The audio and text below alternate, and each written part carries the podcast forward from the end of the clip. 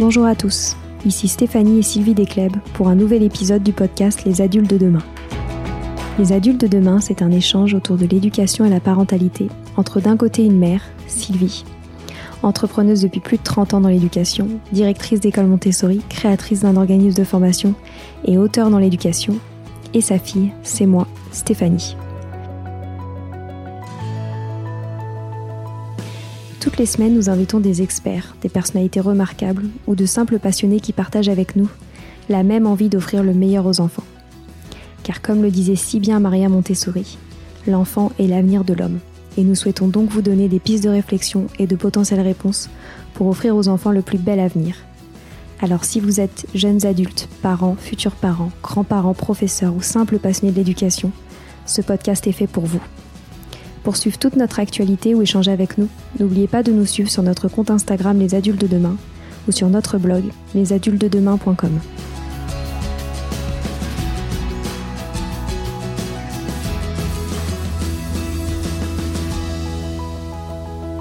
Bonjour à tous.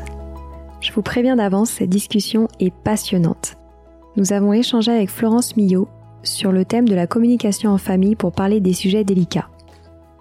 Vous connaissez probablement déjà Florence puisqu'elle est l'auteur à succès de plusieurs livres, dont l'ouvrage Comment parler à ses enfants. Florence Millot est également psychologue et psychothérapeute auprès d'enfants, d'adolescents et de leurs parents depuis 10 ans. À travers cet épisode, elle nous partage son expérience et ses conseils pour aborder ces sujets délicats. Deuil, attentat, séparation, maladie. Elle nous a partagé énormément d'outils concrets pour aborder ces sujets à la maison. Je ne vous en dis pas plus et je vous souhaite une très bonne écoute.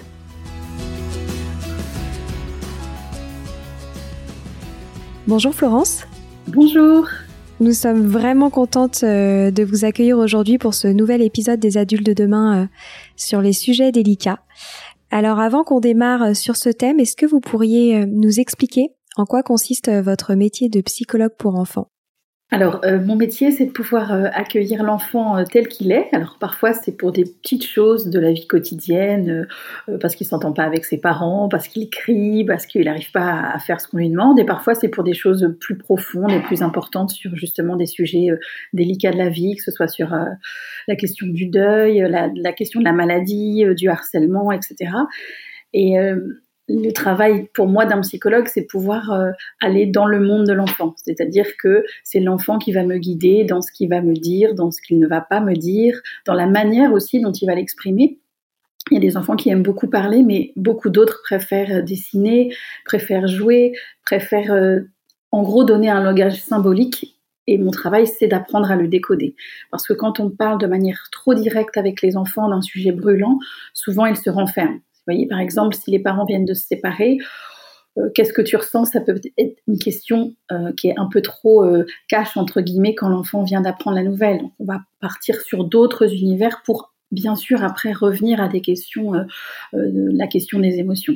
Très bien. Et d'ailleurs, vous pratiquez en crèche, non? Oui.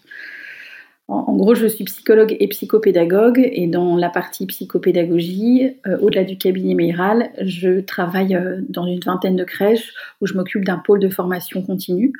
Et l'idée, c'est de faire des formations toutes les semaines avec des professionnels de l'enfance pour leur expliquer le rythme de l'enfant, réfléchir ensemble à leur posture, mais aussi à leurs émotions, à ce qui est plus subtil en elles, parce qu'être toute la journée avec des enfants, ça réveille toujours beaucoup, beaucoup de, beaucoup de, choses en nous, beaucoup de, colère aussi, de, fatigue, et c'est important de pouvoir les nommer euh, pour s'occuper au mieux des enfants. Super intéressant.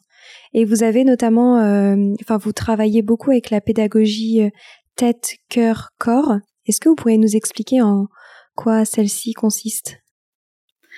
Alors, pédagogie, c'est peut-être un grand mot, mais en tout cas, l'idée, c'est de pouvoir euh, euh, travailler avec l'enfant sur différents niveaux. Parce que quand l'enfant vient en consultation, souvent le parent dit bah, Tu peux tout raconter à la dame, il faut que tu parles, c'est important. Mais dans la réalité, parler parfois c'est pas suffisant. Moi, j'ai des enfants qui viennent me voir aujourd'hui, qui connaissent leurs émotions par cœur et qui sont capables de me dire j'ai peur, je suis angoissée, mais sur un ton qui est complètement désincarné. On sent qu'ils ont appris presque par cœur leur discours. Et moi, mon travail, c'est de les emmener plus en profondeur donc, au niveau des émotions, au niveau du ressenti. C'est-à-dire que l'enfant, quand il dit quelque chose, presque il ressente la peur ou il ressente peut-être pas l'angoisse parce que c'est pas à l'instant T, mais en tout cas qui vive quelque chose dans son corps pour euh, qu'il puisse vraiment aller euh, au-delà de ça. Et ensuite, le corps, c'est parce qu'il y a des émotions qui sont souvent dans l'enfance euh, en lien avec la grossesse, avec le fait qu'il était un tout petit bébé et qu'il avait que des sensations et des émotions et qu'il n'avait pas encore de pensée. Donc parfois, que ce soit avec moi en relaxation ou aussi avec quelqu'un d'extérieur, comme par exemple, moi j'aime bien travailler avec euh, l'ostéopathie craniofaciale parce que c'est une ostéopathie qui est très douce et on va vraiment travailler autour des émotions de, la naissance de l'enfant, ce qui permet de pouvoir aussi avancer euh, ensemble parce qu'on n'est pas qu'une tête, mais on n'est pas non plus qu'un corps. Et c'est aussi pour ça que pour moi, c'est important d'avoir plusieurs outils dans mon approche parce qu'il y a des enfants, voilà, comme je vous disais tout à l'heure, parler, c'est impossible. Alors, on va faire des voyages imaginaires, on va euh, dessiner un avatar parce que justement, ça va être un héros et dans la cour, on va essayer de réfléchir comment il pourrait euh, euh, s'adapter au mieux à ses copains, mais pas en tant que lui, en tant que petit Paul ou petite Fatou, mais plutôt en tant que héros déguisé, déjà même dans sa tête, pour qu'il puisse affronter au moins lui-même son problème dans son intimité. Parce que souvent, c'est des enfants qui n'osent même pas, même comme ça, dans l'intime, dans la relation à l'adulte, n'osent même pas se défendre, n'osent pas parler. Quand il y a un problème à la maison, hein, c'est la même chose, n'osent rien dire. Donc, il faut qu'on ait quand même un, pont. Il faut qu'on construise un, personnage parfois pour... Euh, pour toucher du doigt ce qui fait le plus peur. Un peu comme nous, finalement, adultes. Il y a beaucoup d'adultes euh, quelque chose nous fait très peur, on me voit en disant non, non, pas trop envie d'en parler parce que si, si j'en parle, je vais, je, vais m'écrouler, je vais déprimer. Je, c'est non, j'ai la porte est fermée. Euh, pour un enfant, c'est exactement la même chose. Et donc ces enfants, vous pouvez les suivre euh, pendant relativement longtemps, du coup? Alors ça, ça dépend aussi beaucoup du choix de la famille.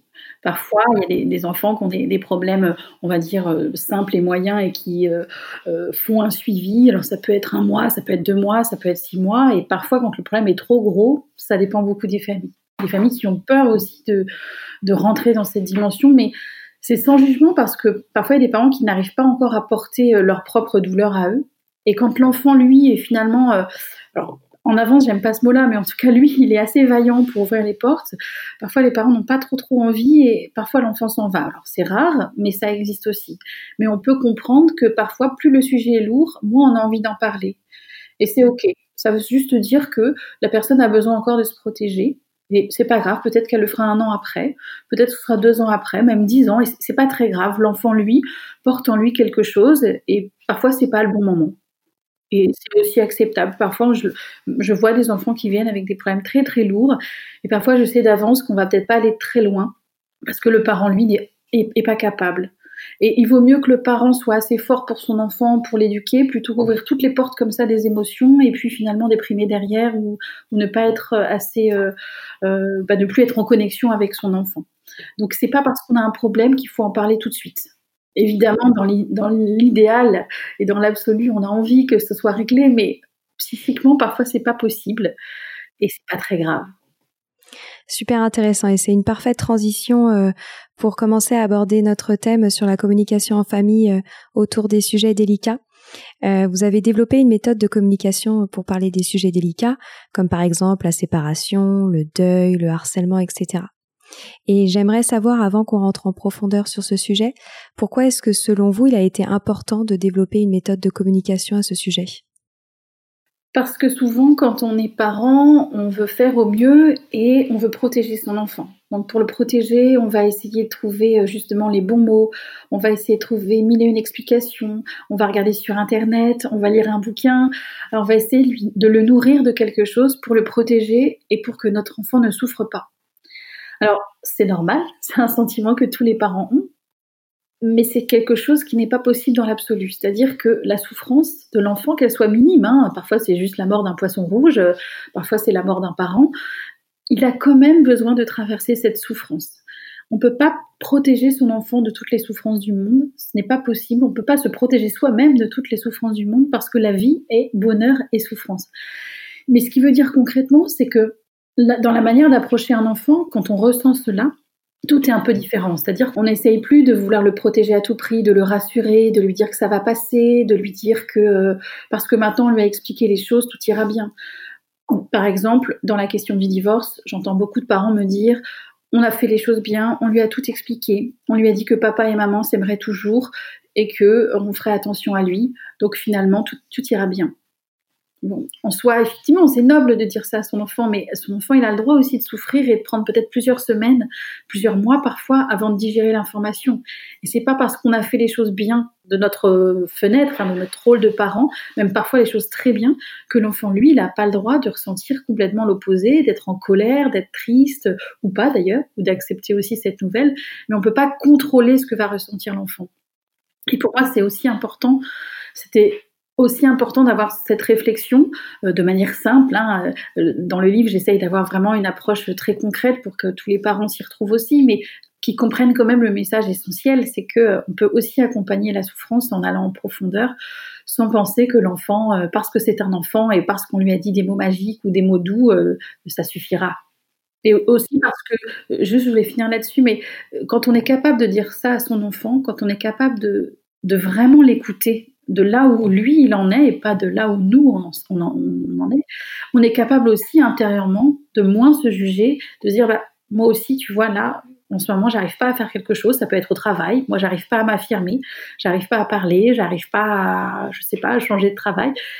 Et du coup d'être beaucoup plus vrai avec ses propres émotions aussi parce qu'on fait plus semblant avec l'enfant on est vraiment, euh, on essaie vraiment de comprendre ce qui se passe réellement, sans jugement, et on est capable de le faire aussi pour soi-même. Et c'est en ça que je trouve vraiment euh, l'aventure intéressante, c'est qu'on fait l'effort pour l'enfant, mais on le fait aussi pour soi. Bien sûr, c'est super intéressant.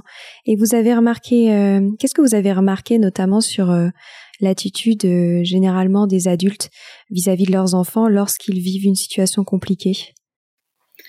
Alors ça dépend évidemment hein, de, la situation, mais plus en général la situation est compliquée, euh, moins on gère. C'est normal parce qu'on est affecté complètement par la situation. Si par exemple notre enfant se fait harceler, il y a parfois une colère en nous, mais aussi une peur, et puis on n'a pas envie de voir qu'on n'a pas vu. Ça, c'est évidemment, c'est un mécanisme de défense, de dire mince, euh, j'ai raté quelque chose de mon enfant, je m'en veux. Et du coup, dans notre tête, on est tout le temps en train de penser à nous, et puis moins à l'enfant. Alors, on ne fait pas exprès, hein, c'est pas forcément conscient, mais on n'arrive plus à lui parler parfois. Euh, parfois, c'est aussi l'inverse, hein, bien évidemment. Euh, parfois, quand nous-mêmes, on est touché par une difficulté, ça peut être une maladie, ça peut être un chômage, euh, peu importe, on a des émotions qui sont fortes. C'est difficile d'être disponible aussi pour soi et pour l'enfant. Parfois, on a besoin d'abord de digérer soi bah, ses émotions avant de pouvoir parler à son enfant. Et parfois, ça prend quelques semaines. Parfois, en fonction de la situation, ça peut prendre plusieurs mois. Mais c'est pas grave non plus parce que c'est notre temps à nous. Parfois, il y a des enfants qui viennent en consultation, euh, par exemple parce qu'ils ont perdu leurs parents ou qu'il y a un sujet grave. Et souvent, je leur dis, c'est pas toujours le bon moment. Des personnes qui viennent me voir euh, le lendemain d'un deuil, par exemple. Alors, on a l'impression que, euh, justement, avec le psychologue ou le fait d'en parler, ça va être magique et puis ça va, ça va disparaître. Non.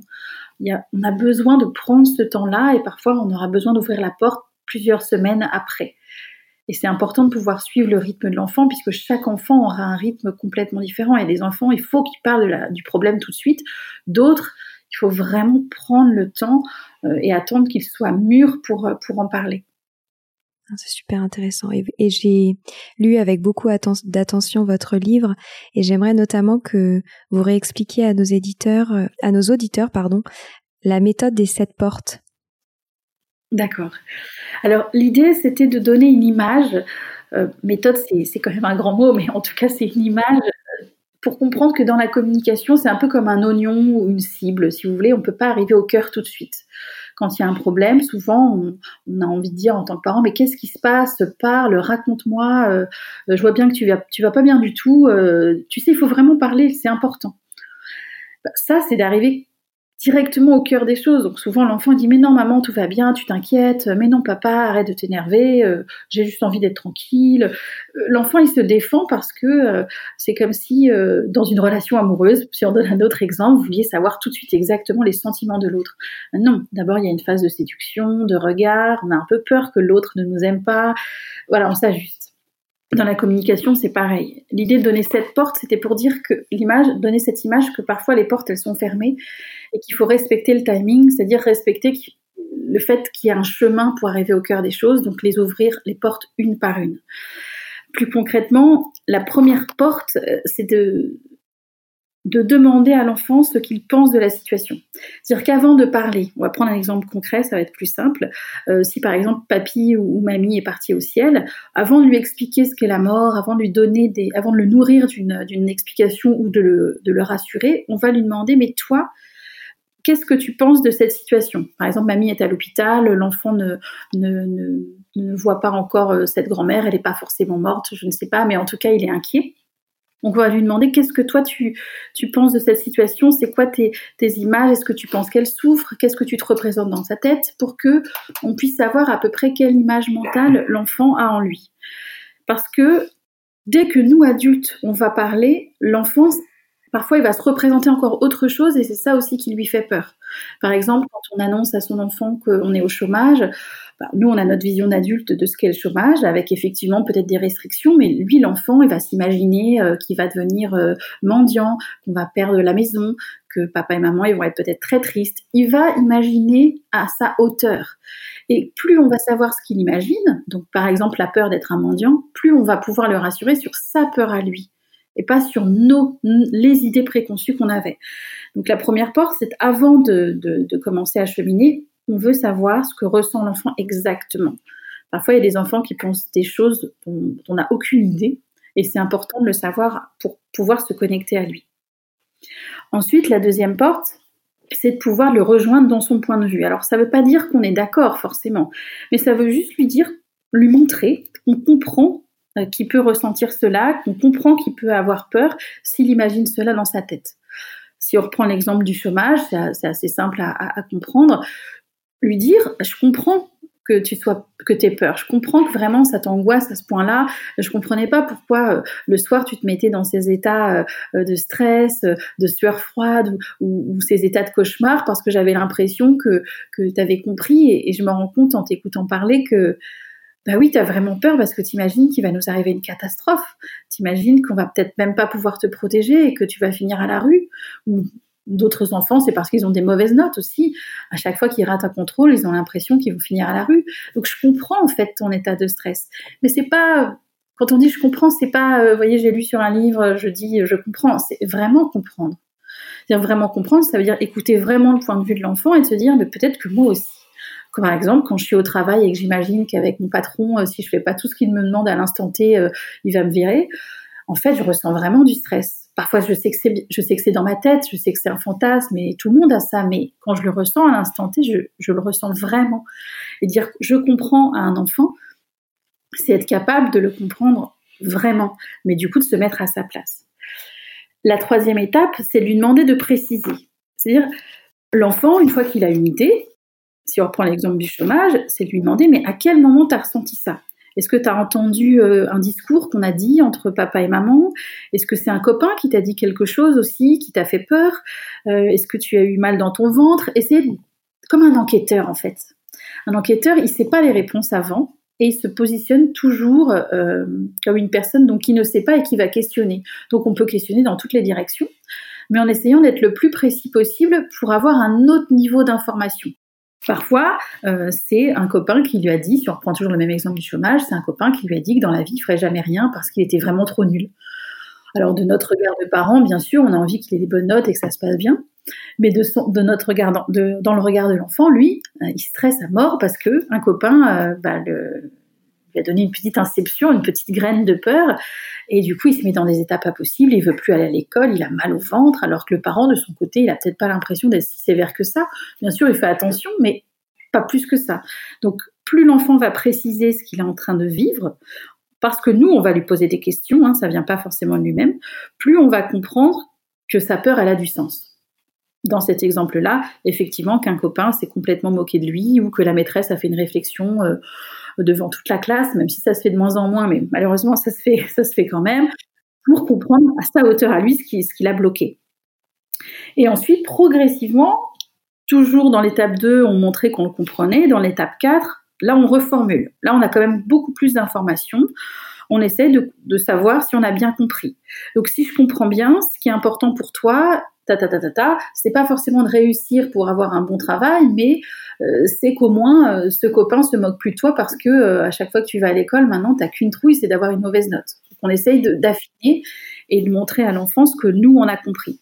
Alors là, on donne les choses étape par étape, mais dans la vie, ça peut se faire en plusieurs jours. Hein. Parfois, on n'est pas là, on n'a pas toujours le temps de discuter deux heures avec son enfant. C'est étape par étape, c'est une, une, ligne directrice. Parfois, c'est le lendemain, c'est dire, bah, là, je comprends. Parce que là, je t'ai vu, je t'ai vu revenir de l'école vraiment triste. Et depuis que tu m'as parlé de ça, je, te vois autrement. Tu vois, j'ai plus l'impression que c'est des enfantillages ou que parfois j'avais pas envie de m'en mêler parce que j'avais l'impression que tu pouvais gérer tout seul à l'école. Là, je, sens que vraiment t'es pas bien.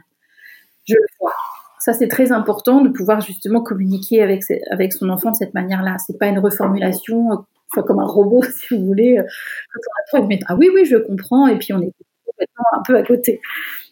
La cinquième étape, euh, c'est de pouvoir. Alors là, c'est plus subtil.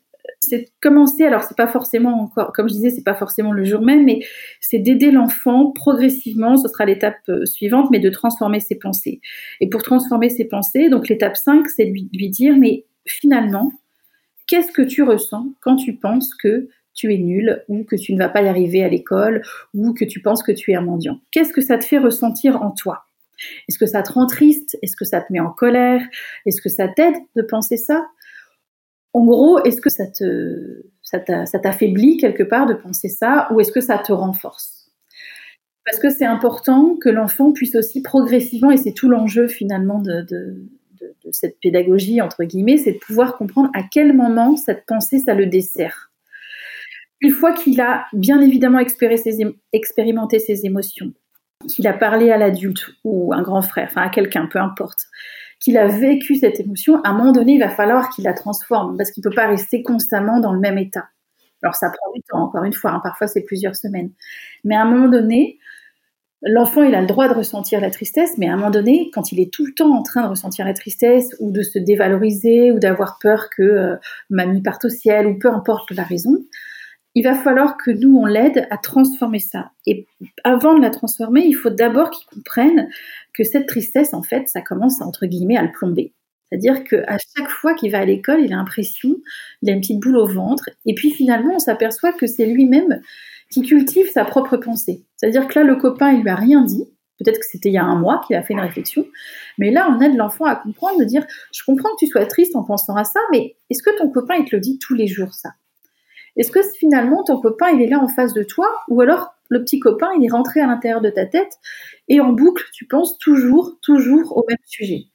Et finalement est-ce que ça te rend pas un peu plus triste ou, est-ce que ça te met pas encore plus en colère d'être entre toi et toi finalement et de, de t'inventer presque un film? Parce qu'après ça devient un film intérieur en fait de toujours penser au même sujet ça se fait tranquillement, mais l'enfant, je veux dire, à, partir du moment où il est capable de dire, mais en fait, ça m'aide pas du tout de penser ça, ça me j'en ai marre, j'ai plus envie de penser à ça, c'est un bon point. Parce que là, il est mûr, entre guillemets, pour tranquillement passer à autre chose. une fois qu'on l'a aidé euh, à, dire cela, donc à prendre conscience que là, euh, il faut que ça change, hein, enfin quoi qu'il se passe, mais ça peut être pareil pour un deuil. Hein. Parfois, il y a des enfants qui restent enfermés comme ça ou en pensant toujours au passé. Bien sûr que c'est important parfois de penser au passé, mais on fait des allers-retours avec le présent, avec le futur, on voyage. Des enfants qui, restent bloqués parfois, qui n'arrivent plus à grandir. C'est le même processus. Bien sûr, on est plus subtil parce que le sujet est aussi très délicat, mais à un moment donné, il faut qu'on aide l'enfant à passer à autre chose. Et pour passer à autre chose, c'est en maîtrisant, c'est un bien grand mot pour les enfants, maîtriser, mais en essayant de, de maîtriser ses pensées, ou en tout cas, si on n'arrive pas à les maîtriser, parce que c'est quand même assez long, de les surveiller. Je, vois bien que là, même nous en tant qu'adultes, hein, parfois on râle au bureau par exemple. Bah, des fois, juste se dire, écoute là, je suis en train de râler là. Là, je suis en train de toute seule. Bah, juste cette phrase-là, de s'auto-observer en train de râler, de se, plomber hein, euh, concrètement l'esprit, et ben on se dit, ah oui, non, arrête, arrête de râler. On n'a même plus besoin que ce soit un collègue qui nous dise. On est capable, avec humour, avec légèreté, de se dire, ah non, ah non, ou quand on a, on, a envie de rester enfermé chez soi, on a envie de voir personne, mais qu'on sait qu'au fond, on, va pleurer, on va, on va pas se relever. Alors parfois c'est bien hein, de le faire, mais parfois quand c'est un petit peu trop, se dire bon, j'ai pas envie de sortir, je vais me forcer, je vais appeler une copine parce que je sais, je connais le film, je sais la fin du film, je vais encore pleurer toute la journée, tant pis, je veux du léger, j'appelle quelqu'un. Donc adulte, on est capable d'avoir la même chose parce qu'on est capable de se le dire et de se parler comme on parlerait finalement à un ami. Et l'enfant, c'est un peu la même chose. Et donc dans la sixième étape, justement, c'est de l'aider à transformer ses pensées. Alors transformer ses pensées, c'est un petit peu plus délicat, donc parfois on tâtonne, hein, on fait des essais et des erreurs. Mais l'idée, si on prend un exemple concret, l'enfant par exemple est très triste parce qu'il dit euh, moi j'ai l'impression que mon père il m'aime plus. Euh, il vient plus me voir parfois, on ne sait plus comme avant, euh, mon père il m'aime plus. Bien sûr, on demande à l'enfant si tu ressens ça, Enfin, justement, si tu dis ça dans ta tête, qu'est-ce que tu ressens? Alors évidemment, l'enfant est triste, il peut se mettre à pleurer, il a l'impression que bah, qu'il vaut pas grand-chose finalement parce qu'il comprend pas pourquoi il voit plus son père comme avant. Donc il est tout, il se met comme ça dans un processus où il n'est pas bien. Et donc on va l'aider à transformer cette pensée. Et par exemple, on lui, on lui redemande voilà qu'est-ce que tu ressens quand tu penses à ça? Bon ça on l'a dit. Voilà, je me sens pas bien, etc. Ensuite, on lui demande mais qu'est-ce que tu euh, sentirais si tu n'avais plus cette pensée? Si tu n'avais plus l'impression que ton papa t'aime plus, qu'est-ce que tu ressentirais dans ton cœur? Alors là, l'enfant, il dit, bah, ce serait plus léger, je serais tellement heureux. Alors, il commence à remonter des émotions positives. Donc, dans son corps, il est en train de vivre autre chose. Même si c'est qu'une seconde, il est en train d'expérimenter qu'il y a une autre possibilité.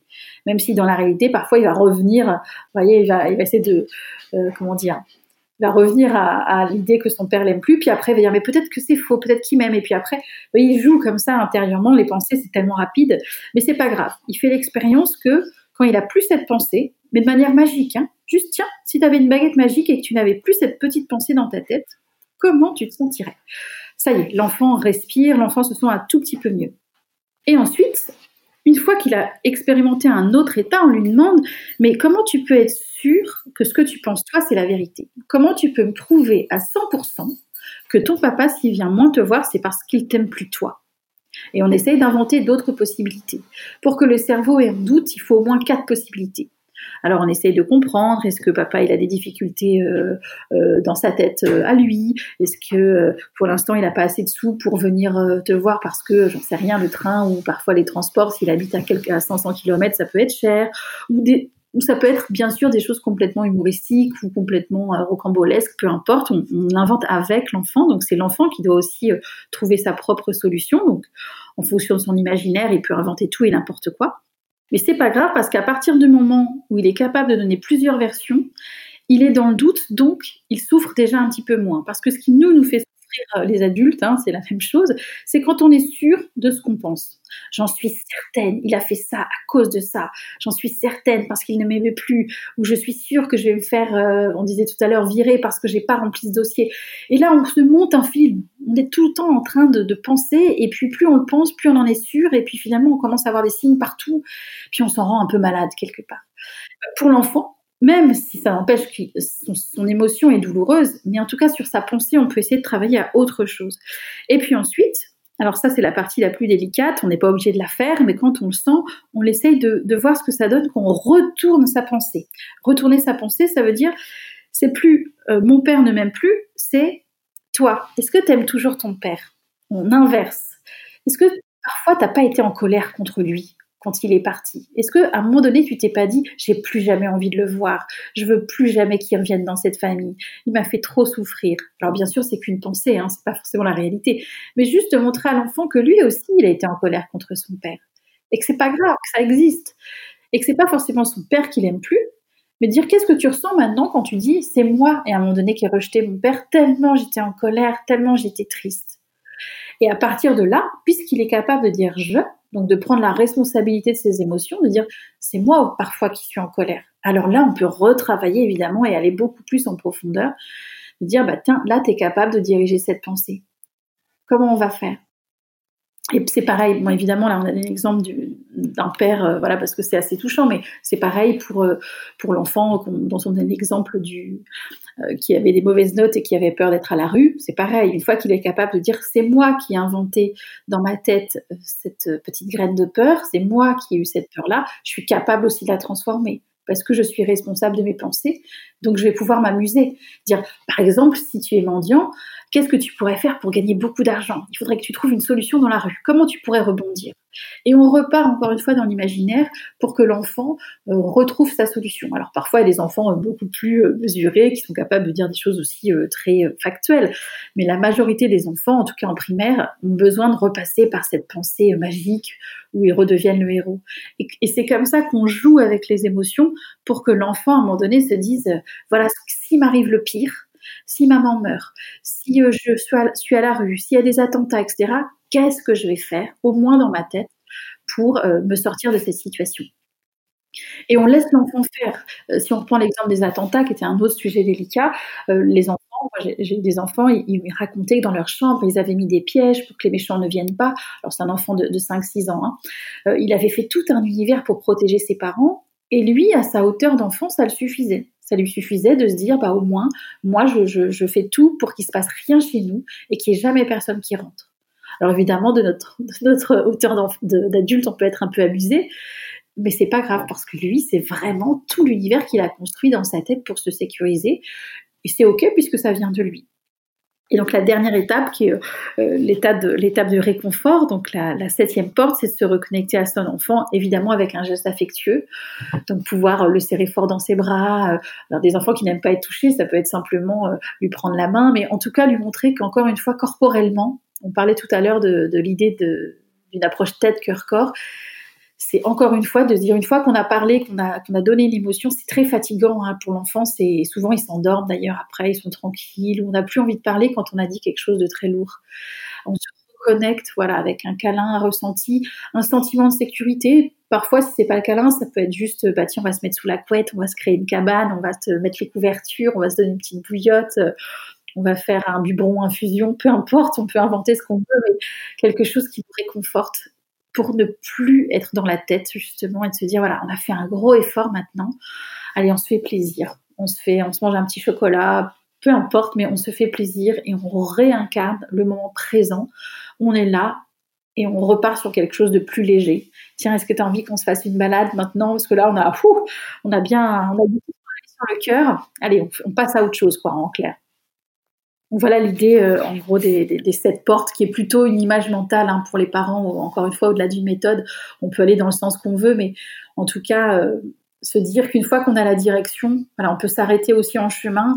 Euh, tout le monde n'est pas forcément capable aussi de, parler avec son enfant, et c'est pas grave. On n'est pas tous équipés de la même manière. Parfois, on va demander à une tante, une grand-mère, pas forcément une psychologue. Parfois, c'est une psychologue, mais peu importe. On peut aussi, l'enfant, il est capable aussi quand il n'arrive pas à parler de trouver aussi, ça c'est la responsabilité de l'enfant, de trouver quelqu'un à l'extérieur.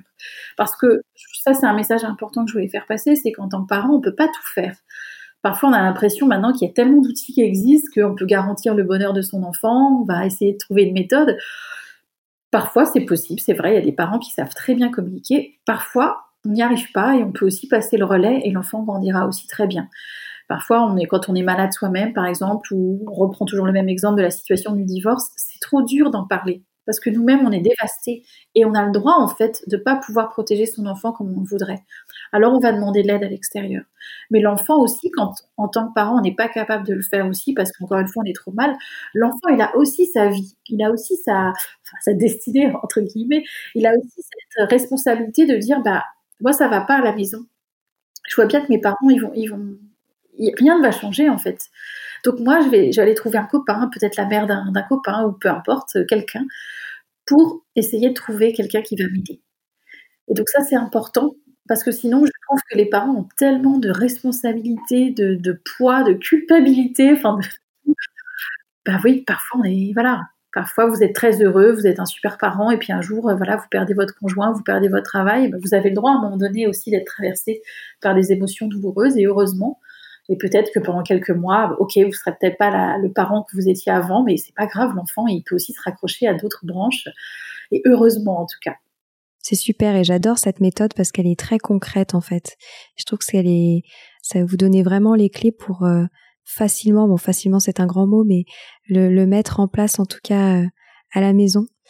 Et d'ailleurs, j'avais une, dernière question à ce sujet. Ce que j'aimais bien aussi dans votre livre, c'est vous parler du bon timing, parce que je suppose qu'il y, a beaucoup de parents qui se sentent prêts de le faire, mais qui ne savent pas quel est le, le bon moment pour se lancer euh, là-dedans. Est-ce que vous auriez des conseils à partager là-dessus? Alors, c'est toujours d'essayer par essai-erreur. C'est-à-dire qu'en vrai, on n'en sait rien comment va réagir l'enfant, et on ne sait pas comment nous, on va réagir. Donc, quand on, nous, on le sent et qu'on est préparé et qu'on a envie de parler d'un sujet important, on peut essayer d'en parler à l'enfant et tout simplement on observe dans le réel ce qui se passe. C'est-à-dire que concrètement, il y a des enfants, euh, si on reprend toujours le même exemple, ce sera plus facile de la séparation, il y a des enfants, on leur annonce euh, qu'on va se séparer, tout de suite ils vont réagir. Ils vont être en colère, ils vont claquer la porte, ils vont dire mais c'est pas juste, vous nous abandonnez, ils vont exclamer tout de suite. D'autres, on a l'impression que finalement, des parents qui me disent ah bah non, mais finalement ça s'est bien passé, il a à peine réagi. Bon bah finalement tout va bien. Hein. Ah oui, mais pour l'instant, il faut quand même qu'il digère la nouvelle. Donc parfois, ce sera peut-être le mois prochain, dans deux mois, dans six mois. C'est juste important de l'avoir en tête. C'est-à-dire qu'une fois qu'on le sait, quand dans six mois ça ira pas très bien à l'école, par exemple, ou euh, qu'il sera quand même un petit peu nerveux, irritable, qu'il commencera à nous répondre, on sera plus dans le cadre. Non, il faut pas répondre à ses parents, reste poli, euh, fais attention à ce que tu dis, etc. Non, bien sûr, on le dira parce que c'est le cadre, mais dans notre tête on se dira ah oui attends attends Là, je l'ai grondé parce que j'étais obligée de le gronder. On peut pas mal parler, on peut pas taper. Par contre, ce soir, je vais peut-être aller le voir dans sa chambre. Moi, je sens qu'il n'est pas comme d'habitude. Évidemment, alors parfois on se trompe. Hein. Parfois, c'est pas forcément que en lien avec la séparation non plus. Hein. Mais en tout cas, pareil, reprend l'idée des sept portes, on pose des questions. Moi, j'ai l'impression que voilà, t'es plus comme avant. Il y a quelque chose qui se passe en toi. En vrai, je sais pas ce qui se passe, mais moi, je ressens que ça va pas très fort en ce moment. Est-ce que Peut-être que c'est à cause justement de ce qui s'est passé il y a plusieurs mois. Si tu as envie d'en parler, on pourra en parler, mais pas tout de suite. On n'est pas obligé de. Mais je voulais juste te le signifier. Peut-être que c'est aussi à l'école et que j'ai pas vu. Mais en tout cas, pour moi, c'est important de pouvoir me connecter à toi. Parce que tu es mon enfant et j'ai vraiment envie de faire le, bah, le mieux possible. Après, je comprends que tu veuilles pas me parler tout de suite et t'inquiète pas, on prendra le temps qu'il faut. C'est important de dire à l'enfant qu'on va prendre ce temps-là parce que ça le sécurise. Souvent, les enfants, du coup, ils parlent un peu plus vite parce qu'ils sont pas obligés de parler. Vous voyez, c'est pas quelque chose de lourd. Euh, on dit, oh là là, qu'est-ce qu'il va falloir? Comme dans le couple, on dit, oh là là, chérie, il faut qu'on discute. Hein? Pas du tout envie. Il se dit, oh là là, qu'est-ce qui va me tomber sur le coin du nez? Voilà, c'est pareil avec l'enfant. On lui dit, t'es pas obligé, mais juste, je voulais te dire que je l'avais vu. C'est tout. Et puis, il y a des enfants qui réagissent aussi au bon moment, tout simplement. Alors, est-ce qu'il y a un bon moment? C'est toujours une question. Euh, philosophique, mais cas, sont capables de dire, bah, tu sais, maman, euh, euh, je ne comprends pas ce qui s'est passé, pourquoi vous êtes séparés, j'ai besoin de comprendre, tout allait bien, moi j'ai pas eu l'impression que vous disputiez et j'ai rien compris et ça me fait mal quoi, ça me fait mal de, de voir que vous êtes plus ensemble. Et ça c'est des enfants qui sont un peu plus grands ou parfois un peu plus matures. Mais en tout cas, le timing, pour répondre à votre question, c'est j'essaye et j'observe ce qui se passe. Si je vois que l'enfant il est complètement euh, fermé, je lâche un petit peu et puis peut-être que dans quelques jours, quand moi je serai bien aussi.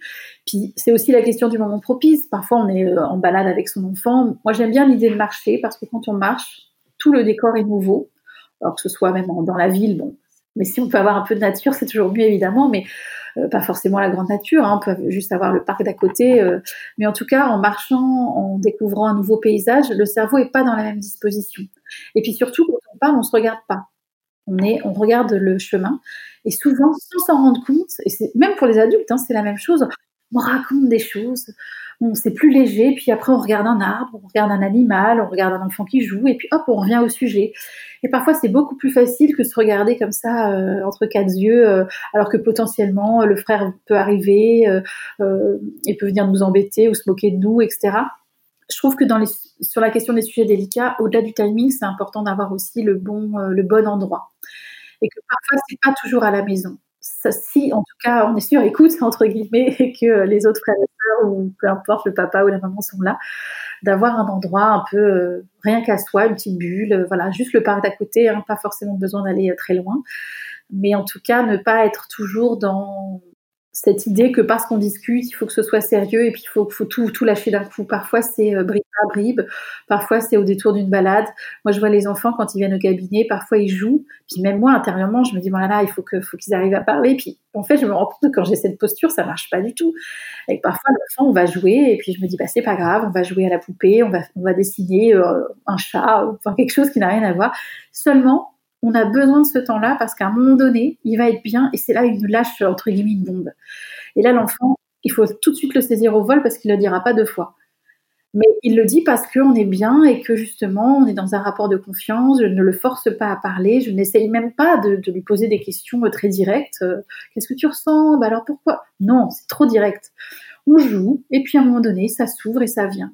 Alors pour les parents, parce que tout le monde n'est pas non plus thérapeute, hein, faut pas non plus se mettre la pression, mais simplement marcher ou voilà faire une activité où on est bien, on est en confiance, on est euh, c'est léger, euh, personne nous regarde, et naturellement le corps il sait, il sent que c'est le bon moment et il se passe quelque chose. Et même nous, en tant que parents, des fois, on est étonnés parce qu'on ne savait pas trop par quel bout prendre, on ne savait pas comment le dire on veut annoncer un truc, et finalement, des fois, c'est l'enfant qui nous pose la question, et entièrement, on dit ah, ah, ça y est, je comprends. Merci. je, c'est super. Et euh, on arrive déjà à la fin et c'est tellement passionnant ce que vous racontez qu'on aimerait que ça dure encore des heures. Mais euh, j'aimerais vous poser une dernière question euh, vous, l'avez évoqué rapidement tout à l'heure, mais c'est au sujet des questions des enfants et notamment lorsqu'ils posent des questions délicates. Je trouve euh, également cette situation euh, hyper intéressante. Vous avez parlé notamment tout à l'heure euh, de pourquoi papa et maman se disputent tout le temps. je me demandais également si vous pouviez partager rapidement un, un, conseil pour cette posture à adopter lorsque c'est les enfants qui viennent nous poser des questions auxquelles on ne s'attendait pas nécessairement. Alors, c'est un petit peu le même principe, c'est-à-dire quand l'enfant euh, pose une question, alors je sais pas, ça peut être les attentats, ça peut être une question, en général, on n'a pas la réponse. Parce que soit c'est trop lourd, soit les enfants ils viennent pointer une incohérence, quand par exemple ils vont dire mais pourquoi j'ai pas le droit d'avoir mon téléphone portable alors que toi tu es tous les soirs en train de euh, faire des jeux de vidéo, de checker tes mails et, et moi j'ai pas le droit, c'est pas juste. Et là, c'est un petit peu, je trouve, la limite de la communication bienveillante, parce que parfois on se dit, mince, on a donné tellement de valeur à nos enfants, on leur a donné tellement de sens, on a, essayé de tout bien faire, et puis là, ils viennent nous piéger sur notre propre terrain, et on ne sait plus trop quoi dire. Euh, et donc l'idée, c'est pareil, de pouvoir... Euh, alors, pour la question des attentats, en tout cas, de demander à l'enfant ce que, bah, ce que lui il pense de ça. Est-ce que tu penses vraiment que euh, tout le monde peut être méchant? Est-ce que tu penses que euh, des méchants pourraient venir aussi dans notre maison? Alors il va dire oui, il va dire non. on va essayer de construire, c'est la même chose, tout un dialogue pour essayer de comprendre euh, ce qui se passe. Ça, c'est plus simple parce que c'est un sujet qui ne nous touche pas. En revanche, pour un sujet qui nous touche, par exemple le téléphone portable, c'est beaucoup plus subtil. Mais aussi de pouvoir dire à l'enfant, tu sais, moi j'essaye de t'éduquer au mieux, de faire ce qui est le mieux pour toi, mais parfois moi-même j'y arrive pas toujours. C'est d'être humble aussi dans sa posture d'adulte et dire, bah moi aussi parfois j'essaye de me détacher de ce téléphone et j'y arrive pas. Mais en tout cas, le fait que tu me le dises, ça m'aide à en prendre conscience. Par contre, ça n'empêche pas que ça, reste moi l'adulte et que parfois, si je te demande quelque chose, c'est un petit peu le jeu. Le jeu, c'est que tu m'écoutes, même si parfois tu n'as pas envie. Et un jour, quand toi, tu seras grand, ce sera toi qui décideras aussi. Parce que là où il faut faire attention, c'est que être dans la communication avec l'enfant, oui, bien évidemment. Mais on ne peut pas tout expliquer tout le temps. On ne peut pas mettre des mots sur tout parce que l'enfant, il vient pointer nos incohérences et, puis du coup, on perd parfois des enfants qui viennent aussi. On, le voit, les parents, ils sont, perdus parce qu'à force d'avoir ouvert euh, euh, tous les sujets de l'actualité, euh, tous les sujets de la vie, bah, les enfants, ils comprennent plus et puis ça les énerve ensuite. Et ils comprennent pas pourquoi ils peuvent pas commander puisqu'on leur a demandé leur avis sur tout et que finalement ils ont un avis sur tout. Donc pour moi, c'était important aussi de remettre l'enfant au, centre, mais à la fois le décentrer, c'est-à-dire garder sa posture d'adulte pour ne pas alors c'est pas perdre le rôle, c'est pas le bon mot, mais en tout cas euh, ne pas essayer d'en faire trop pour l'enfant et de l'élever dans des valeurs qu'il ne touchera jamais lui-même et que on n'est pas capable nous de montrer. Pour moi, c'est important d'incarner nos valeurs, mais parfois c'est des valeurs euh, euh, beaucoup plus simples, plutôt que là j'ai un exemple qui me vient en tête. J'avais un enfant où le parent pensant, enfin il fait bien en soi, c'est pas ça, mais il explique à son à son enfant que la notion du pardon, c'est très important et qu'on ne dit pas pardon si on ne le ressent pas. Parce que si on ne ressent pas les choses, ça sert à rien de les dire. Il faut être cohérent avec soi-même. Alors en soi, c'est très bien, mais pour un enfant de 5-6 ans, qu'est-ce qu'il comprend de cette cohérence-là? Donc il se retrouve face à la maîtresse, et puis la maîtresse, il fait une bêtise, et puis la maîtresse lui demande de s'excuser et de demander pardon. Et là, l'enfant regarde la maîtresse maternelle hein, et dit ah non parce que je ne le ressens pas donc je ne dirai pas pardon si je ne le ressens pas ça sert à rien et là évidemment il fait punir il s'est fait punir parce que la maîtresse, elle l'a trouvé assez insolent.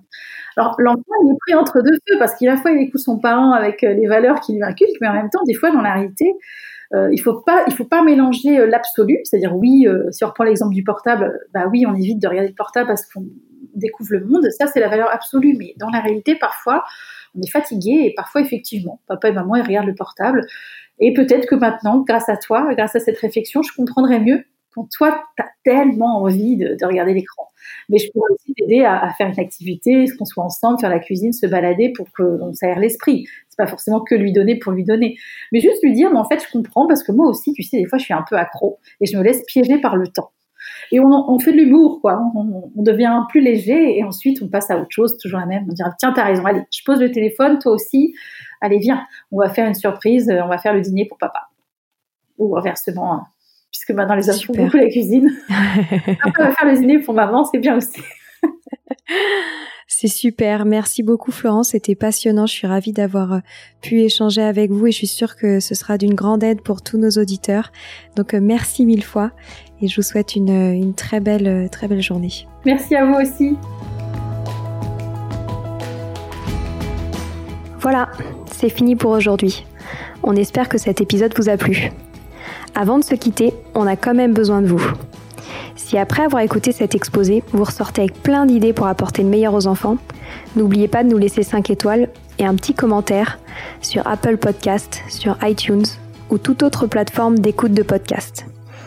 Cela nous aidera à mieux ressortir et surtout à nous motiver pour continuer cette aventure ensemble. Si vous avez des suggestions, des idées de thèmes, des questions à poser, n'hésitez pas à nous contacter sur les réseaux sociaux Instagram ou LinkedIn en tapant les adultes de demain. Nous serions ravis d'échanger avec vous. Si vous souhaitez en savoir davantage sur Sylvie, je vous invite vraiment à aller voir son blog sylvidescleb.com ou à la suivre sur Instagram en allant sur son profil sylvidesc, D-E-S-C, Montessori. Enfin, si vous souhaitez en savoir plus sur le calendrier des prochaines formations Montessori, rendez-vous sur www.apprendre-montessori.fr. On a hâte de vous retrouver vite et à très bientôt sur les adultes de demain.